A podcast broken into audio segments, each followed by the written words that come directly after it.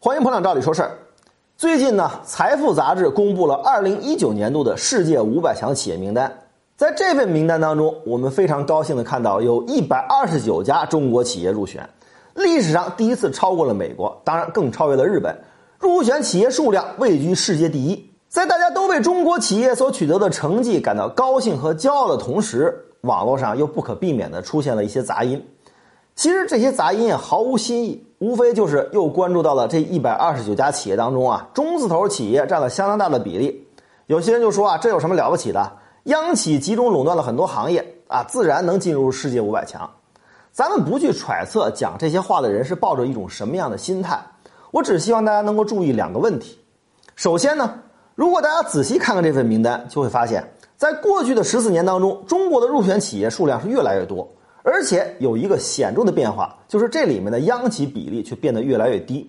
从最初的两桶油、中国移动、中国联通四大行，到今天有一大批的民营企业、科技类企业入选了世界五百强，入围中国企业所覆盖的行业领域变得越来越多。比如京东的业绩增长，让它的排名在过去的四年里面大幅度提升了二百四十六位。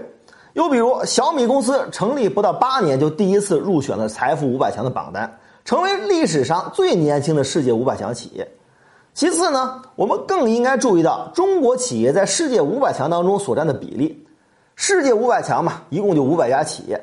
中国包括中国台湾在内，一共是一百二十九家企业。其中呢，中国大陆是一百一十九家，排在第二名的是美国，有一百二十一家；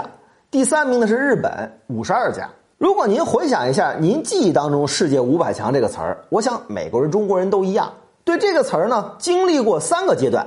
第一个阶段是仰望，那个时候世界五百强个顶个都是响当当的世界巨头，跟我们之间的距离只能用仰望来形容。第二个阶段呢是追赶，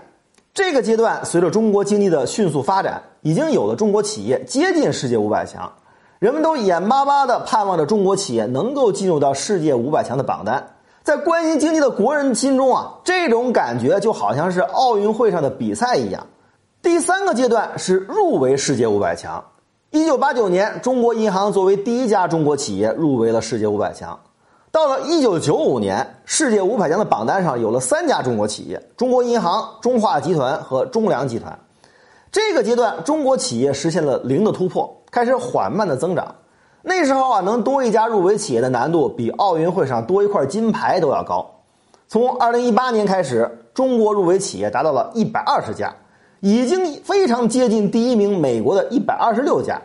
这个时候我们已经进入到了领先世界五百强的阶段，人们的关注点已经不再是能有多少家中国企业入围，而是中国企业的入围数量在世界各国当中处于一个什么样的相对地位。没有不想当老大的老二，到了二零一八年的时候，恐怕所有关注世界五百强的人们啊，关心的是多久之后中国企业能够拿入围数量上的第一名。只是人们没想到啊，这个第一来得如此之快。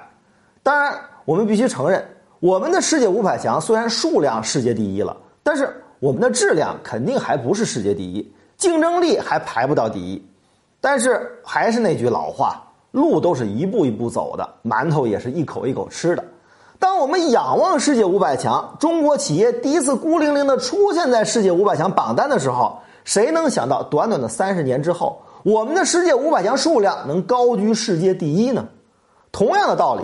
既然中国企业能拿下规模上、数量上的第一名，既然越来越多的中国科技企业出现在了这份榜单上，我们有什么理由怀疑质量上的第一名也是早晚归我们的呢？节目中提到了中国企业在世界五百强当中的变化，我们特别准备了一篇文章。对中国企业在这份榜单上的表现做个回顾，感兴趣的朋友请到我们的微信公众号“照理说事”中回复“世界五百强”，全文奉上。